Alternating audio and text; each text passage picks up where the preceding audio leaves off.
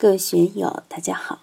今天我们继续学习《禅说庄子徐无鬼道人的志趣与功夫》第二讲“皇帝养生与庄墨之辩”第一部分，让我们一起来听听冯学成先生的解读。皇帝将见大为乎巨瓷之山，方名为玉，昌宇参乘，张若席棚前马。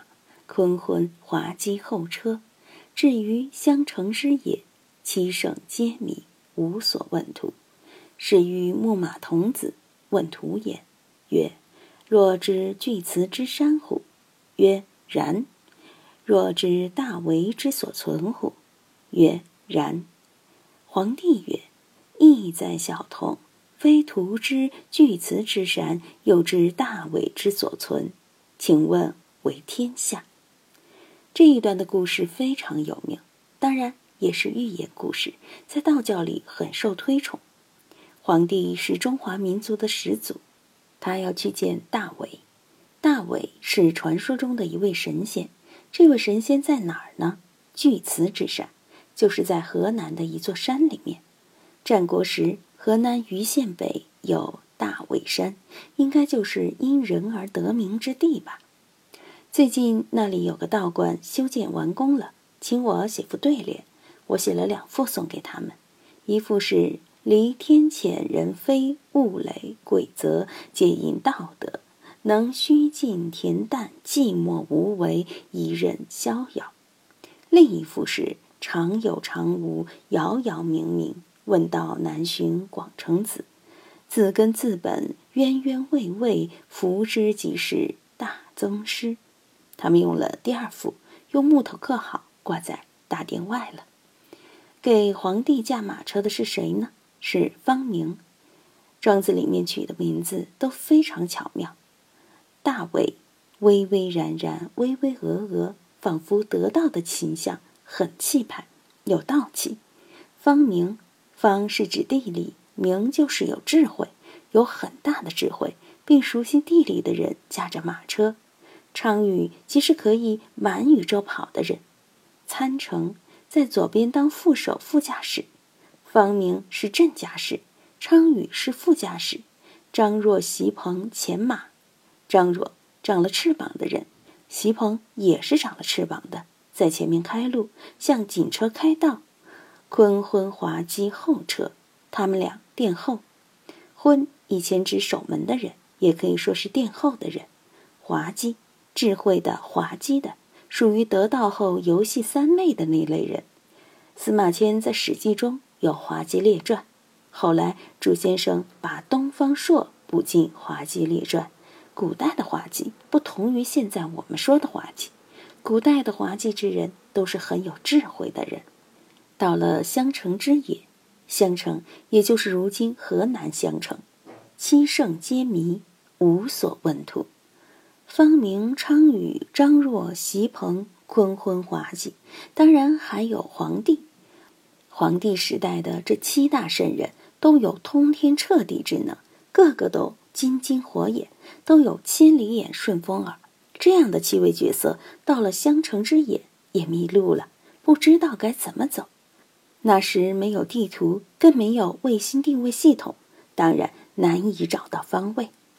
这时候，突然看到前面来了一群马，有一个十来岁的小孩在牧马。大家就问他：“你知道巨慈之山在哪个位置吗？”这个小孩子不得了，他说他知道。大家又问：“你知道大伟这位神仙住在哪里吗？”小孩子说：“我知道。”皇帝也是别具慧眼，他看到这个小孩子居然知道巨慈之山，又知道大伟在哪里。知道他就是活神仙大伟，还需要到哪儿找呢？禅宗公案里也有类似的故事。有个出家人到五台山去烧香行脚，想要见文殊菩萨的真身，拜遍了庙宇都没有见到文殊菩萨，他很失望。到一座小寺院里，见到一个烧饭的老火头僧，就对老僧说：“我从南方来。”到五台山虔诚礼拜，只想见文殊菩萨一面。我们在座的有没有人亲眼见到菩萨啊？广雷兄到普陀山朝阴洞见到观音菩萨没有？”那个烧饭的老比丘就说：“文殊菩萨有什么好见的？来帮我搭把火。”这个行脚的出家人就去灶头帮着烧火。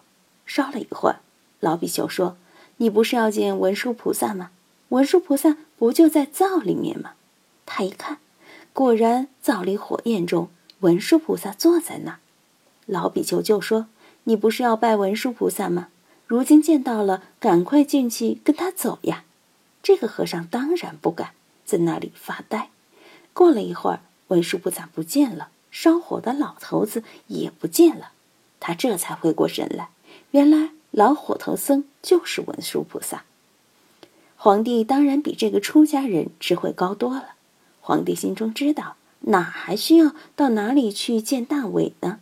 这个牧童就是大伟，活了一万年还像一个牧童，不是神仙又是什么呢？道德经里说：“能婴儿乎？”大伟早就返老还童了。于是皇帝就请问为天下，怎么治理天下呢？小童又是怎么回答的呢？小童曰：“夫为天下者，亦若此而已矣。有奚是也。于少而自由于六合之内，于是有冒病，有长者教于曰。”若成日之车而游于相成之也，今于病少愈，于又且复游于六合之外，夫为天下亦若此而已。于有奚是也。你看这个小孩子，口气大的不得了。如果不是神仙，怎能有这么大的口气？皇帝向他请教如何料理天下。木马童子回答：“为天下是大事吗？”我从小就游于六合之内。什么叫六合？东南西北上下称之为六合，也就是红尘之类。用佛教的话来说，眼耳鼻舌身意也叫六合。我们能够超出眼耳鼻舌身意之外吗？我们的认识能够超出眼耳鼻舌身意之外吗？大家好好想一想。参一参，能不能找到眼耳鼻舌身意之外、红尘六合之外的东西呢？有一次我在青城山讲课，就提过这个问题。我说：“谁能找出心之外的东西，就送给他十万块钱。”当时很多人想啊想，想不出来，想出来的东西都在眼耳鼻舌身意之内、六合之内嘛。这个小牧童从小自由于六合之内。我们谁不游于六合之内？每天东南西北上下都在脑袋里打圈儿，都在自己的眼耳鼻舌身意里玩。打妄想离不开这个，修菩提也离不开这个。你说我今天修观、念咒、拜佛、参禅，不论你玩什么，都在六合之内，都在眼耳鼻舌身意之内。这个小牧童继续说：“有一次我得病了，头晕目眩的。”有位长者就传了个方法给我：若乘日之车而游于相尘之野，这里千万要留意，这可是真道法呀！你别到外面去求道法，这一段里全是道法。若就是你的意思，乘日之车，别理解为太阳为你驾车，而是白天工作，夜间休息，如是而已。由于相尘之野。你到香城的郊外去走一走，看一看吧。我按照老者的指示去做了，现在头不昏，眼不眩，病少全了。鱼又且复游于六合之外。我们看以前游于六合之内，就犯了头晕目眩的毛病，出事了。后来听了老神仙的话，病好了。病好了以后，就坚决不游于六合之内，而游于六合之外了。什么叫游于六合之外？就是无眼耳鼻舌身意，不因住色生心，不因住身香味触法生心，因无所住而生其心。我是拿佛教的理念来解装，大家看能不能合拍？夫为天下亦若此而已。于有心侍卫，为天下就应该做到这个份上。如果当皇帝的不懂这套治法，那就瞎忙活了，一般的老百姓不知道这个也瞎忙活了，只有游于六合之外的人，才不会心存是非。天下的老百姓都游心于六合之外，天下还需要去治理吗？没有强盗，没有小偷，没有贪官，没有污吏，大家都没有贪嗔痴，都在道上行。这个世界就是极乐世界了。阿弥陀佛也不需要再把大家接过去，这儿就是现成的极乐世界。随其心境，即佛土尽嘛。每个人都游于六合之外，把眼耳鼻舌身意的欲贪放下了，天下还不好治理吗？不用你去治，自然就治好了。今天就读到这里，欢迎大家在评论中分享所思所得。我是万万，我在成都龙江书院为您读书。